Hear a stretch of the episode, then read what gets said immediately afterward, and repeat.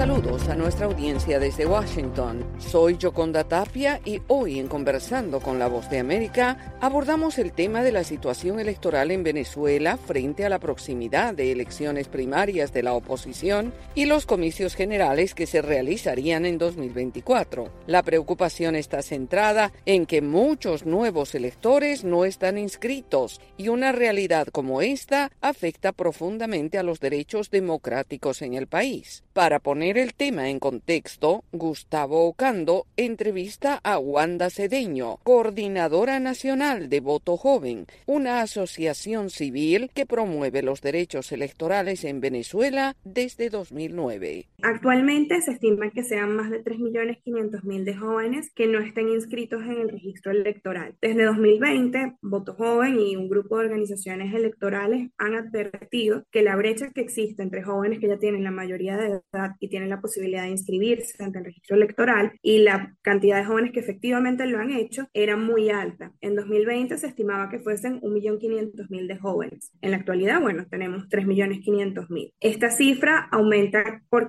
500.000 personas cada año, porque naturalmente todos los días un joven cumple 18 años y todos los días un joven deja de inscribirse en el registro electoral. Entre las razones por las que los jóvenes no se inscriben, principalmente tenemos en lo complejo que puede ser este proceso y el desconocimiento que tienen en torno a él. Actualmente solo se pueden inscribir en las oficinas regionales electorales que quedan ubicadas en las capitales de los estados. Y bueno, haciendo un ejercicio, por ejemplo, en Maracaibo, un joven que viva en una zona sumamente alejada de la capital de, de Maracaibo tiene que por lo menos invertir un par de horas para poder inscribirse en el registro electoral en un horario de trabajo y naturalmente haciendo frente a los retos que tiene el transporte público. Muchos de estos jóvenes además se han dedicado a hacer el sustento de sus familias y evidentemente salir en un horario de trabajo a un trámite que le pueda tomar par de horas no es posible. Luego, pues tenemos naturalmente la desinformación. El ente electoral no ha fortalecido las campañas en torno al registro electoral, los momentos en los que se pueden inscribir y por qué deben inscribirse. De alguna forma, las organizaciones no gubernamentales y los actores de sociedad civil hemos asumido ese rol, pero naturalmente debería venir de un espacio institucional que permita también generar mayor confianza. Y por último, pues naturalmente tenemos la desconfianza que sienten los jóvenes por el sistema electoral y porque efectivamente consideran que tan lejos de un proceso electoral no hay por qué inscribirse de manera inmediata. ¿Cuál es el riesgo para la democracia? ¿Cuál es el riesgo para los derechos de estos jóvenes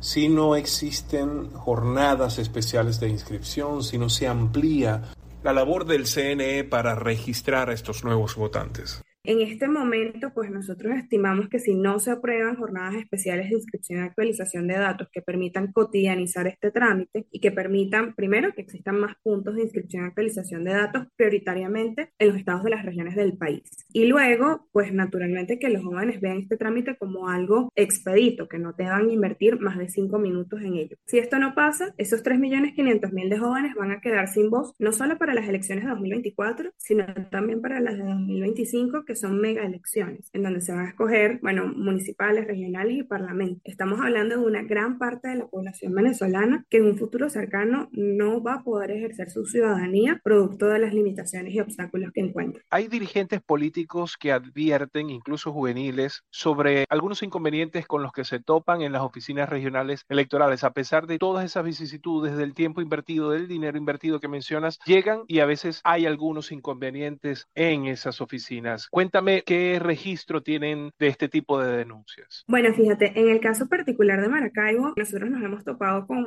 una sede muy particular de la Oficina Regional Electoral. Es una sede en donde no atienden al público directamente, sino que ocurre a través de una ventanilla. La ventanilla está en una especie de patio de, de la hora de la Oficina Regional Electoral y en el patio hay cabras. Esto, bueno, puede parecer sumamente chistoso, pero es también una muestra de cómo se pueden sentir los ciudadanos al momento de inscribirse o actualizar sus datos. Efectivamente, las oficinas no están habilitadas para recibir a un gran número de ciudadanos y tampoco tienen la infraestructura necesaria como para darle la legitimidad y el respeto necesario a este trámite era Wanda Cedeño, coordinadora nacional de Voto Joven, exponiendo la preocupación de esa organización por la falta de inscripción de nuevos votantes y la afectación que tiene en el proceso electoral en Venezuela. Esto fue conversando con la voz de América.